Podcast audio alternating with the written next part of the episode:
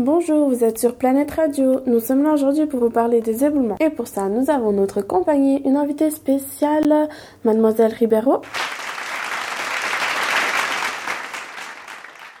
Bonjour, je me présente. Je m'appelle Daniela Ribeiro et je suis spécialisée sur les éboulements. Petite explication. Un effondrement, écroulement ou éboulement est une désolidation ou en d'autres termes, un détachement soudain des matières. Mais un écroulement se distingue d'un éboulement par le volume supérieur de la masse en mouvement. J'imagine que c'est à cause du gel et du dégel? Oui, c'est ça.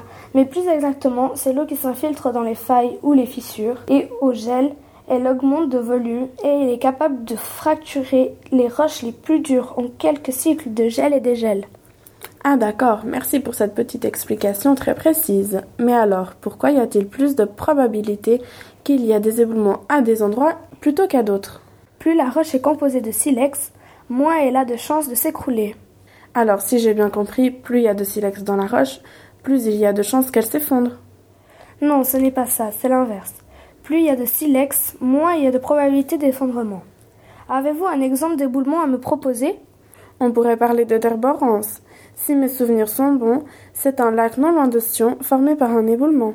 Bon exemple. Derborance est un lac de retenue formé par un éboulement dans les années 1714 et 1749.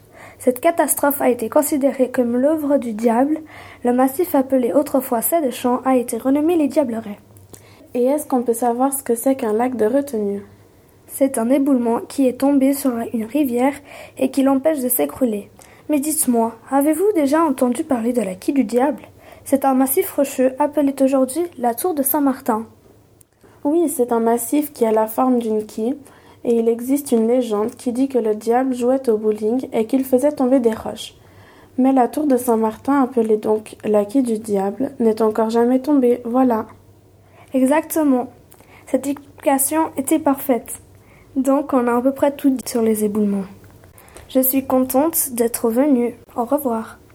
Voilà, on arrive à la fin de cette présentation. Je remercie mademoiselle Ribeiro pour toutes ces explications. Moi, personnellement, je pense qu'il faudrait trouver plus de moyens de prévenir le risque, même si beaucoup de gens prennent les éboulements un petit peu à la légère. Bonne fin de journée à tous et à la prochaine. C'était Planète Radio.